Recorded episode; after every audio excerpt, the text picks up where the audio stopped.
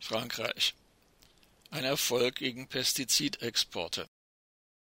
Wegweisendes Urteil des höchsten Gerichts.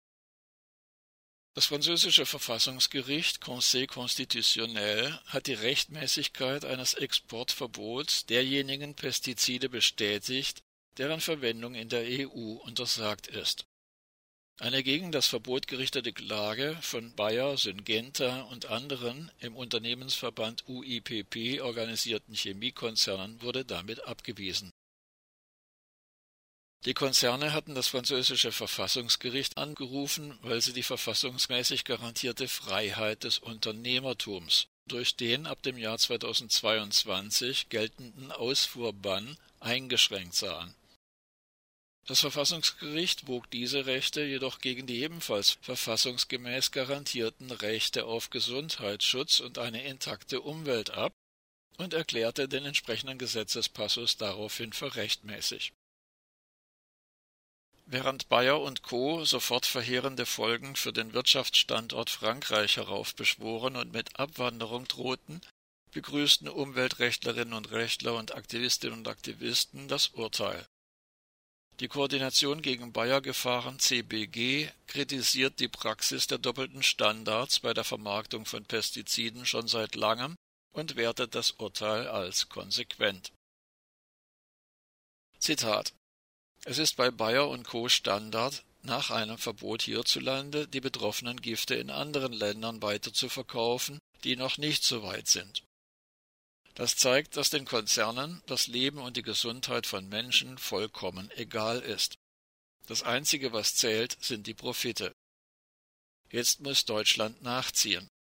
Auch hier muss den Giftmischern von Bayer und Co. klar verboten werden, ihre innerhalb der EU nicht mehr handelbaren Ackergifte nach Afrika, Asien, Nord- und Südamerika oder sonst wohin zu exportieren. So CBG-Geschäftsführer Marius Selzmann. Allein in Brasilien bietet der Leverkusener Multi 12 in der Europäischen Union wegen ihres Gefährdungspotenzials verbotene Stoffe an. Carbendazim, Cycloanilid, Ethiprole, Ethoxysulfuron, Phenamidone, Innaciflam, Ioxinil, Oxadiazon, Propineb, Tidiazuron, Thiodicarb und Thiaram zur Rechtfertigung dieser Praxis erklärt der Global Player lapidar: Zitat Auf der Welt herrschen unterschiedliche gesellschaftliche, wirtschaftliche oder klimatische Bedingungen, daher unterscheiden sich mitunter auch die rechtlichen Rahmenbedingungen. Ende des Zitats. Ein verantwortungsbewusster Produzent von Chemikalien müsste eigentlich umgekehrt vorgehen und in den Staaten des Südens ungefährlichere statt gefährlichere Substanzen vertreiben.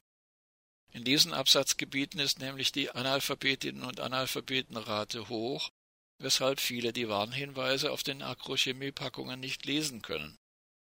Überdies verfügen zahllose Landwirtinnen und Landwirte nicht über eine geeignete Schutzkleidung.